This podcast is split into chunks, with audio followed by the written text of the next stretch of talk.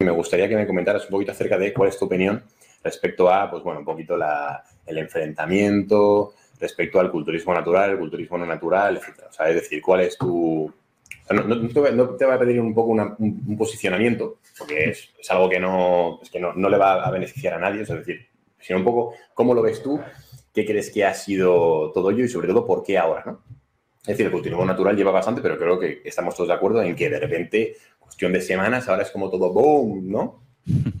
Sí, a veces nos centramos muchas veces en por qué ha crecido algo, en, los pormenores, en la cantidad de, atletas que están saliendo, en cómo se preparan las organizaciones, pero al final es un espectáculo y la gente quiere ver gente más grande, gente más fuerte y gente más espectacular. Es por ello que, lógicamente, en mi opinión, y por mucho que yo intente luchar contra ello, por mucho que en mi mundo idílico solo existiera un culturismo que fuera natural, la realidad es que la gente va a querer seguir viendo a tíos de 100 kilos definidos y de 115 kilos definidos y no queda otra. Y es entendible que estás en TikTok y te sale un tío con un cuádriceps acojonante y una profundidad tremenda y te llama la atención. ¿Y qué vas a hacer? Es que es comprensible, es que como, igual que vemos eh, a la modelo más atractiva en TikTok, porque vemos la que tiene los pechos más grandes, o que vemos al tío que juega mejor con el balón, o vemos cosas extremas. Como humanos nos gusta verlo. Entonces, para mí eso es una batalla perdida, entre comillas, y más hoy en día cuando la capacidad de atención cada vez está más condicionada con este tipo de redes sociales que parecemos subnormales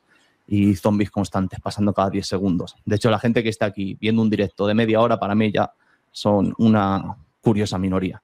Entonces, eso es lo que, lo que tenemos en el mundo, me parece algo inherente al ser humano, pero sí que entiendo que el culturismo natural depende al final de que se hagan mejores cosas, de que salgan mejores atletas, de que precisamente más allá de que tú puedas hacer la lucha moral de joder, es que esto es lo sano, joder, es que esta gente está haciendo cosas ilegales, joder, es que esta gente está jugando con su salud, más allá de eso, lo que va a seguir haciendo mejorar el culturismo natural es mejores shows, mejores atletas y más gente que pueda decir, joder, merece la pena seguir por el camino natural porque hay una, capacidad para progresar a nivel económico, a nivel profesional y hay buenos shows. Entonces, ahí va a estar la clave de que siga mejorando el culturismo natural.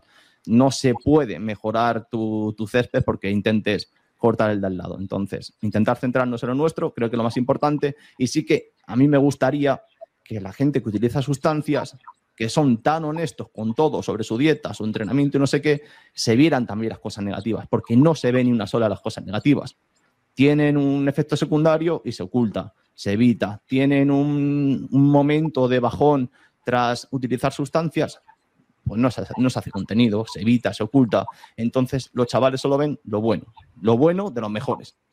Y luego pueden llegar los problemas.